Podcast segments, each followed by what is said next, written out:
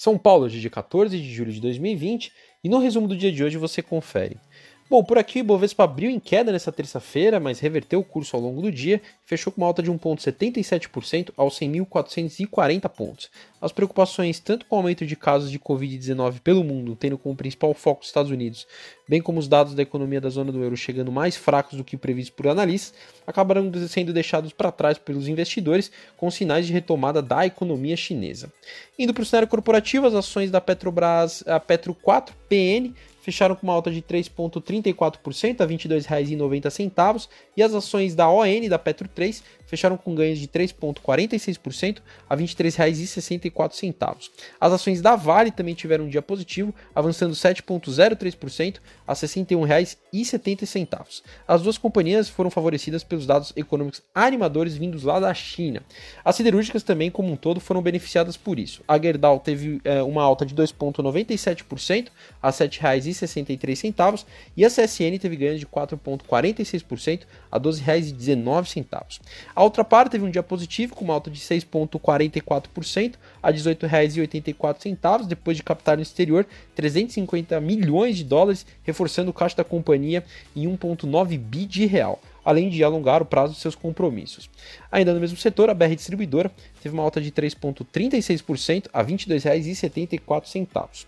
Outro destaque positivo do dia foi a Localiza, que subiu 4,28% a R$ 43,90. O mercado espera a divulgação de resultados da companhia, com esperança de números melhores, frente aos impactos da pandemia de Covid-19. No mesmo setor, a Movida teve uma alta de 3,73% a R$ 15,57 e a Unidas teve ganhos de 0,96% a R$ 17,92. A Ambipar, que, teve, que estreou ontem na bolsa, teve o seu segundo dia de negociação hoje, teve uma alta expressiva de 7,51%, fechando a R$ 31,50. Na ponta negativa, dia ruim para as varejistas de vestuário, com as lojas Renner recuando 2,01% a R$ 41,91 e a Ering com uma queda de 1,54% a R$ 15,32, ambas ainda sofrendo os efeitos das novas restrições em algumas regiões do país em razão da pandemia.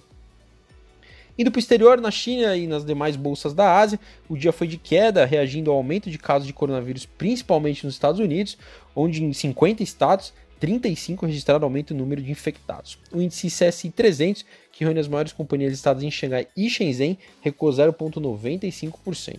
Na Europa, a maioria das bolsas também encerraram o pregão em território negativo, reagindo a indicadores de atividade econômica que vieram abaixo do esperado, como a produção industrial da zona do euro, que avançou 12,4% em maio, na comparação mensal, quando a expectativa do mercado era de mais de 13% de alta. O índice pan-europeu encerrou o dia com queda de 1,01%.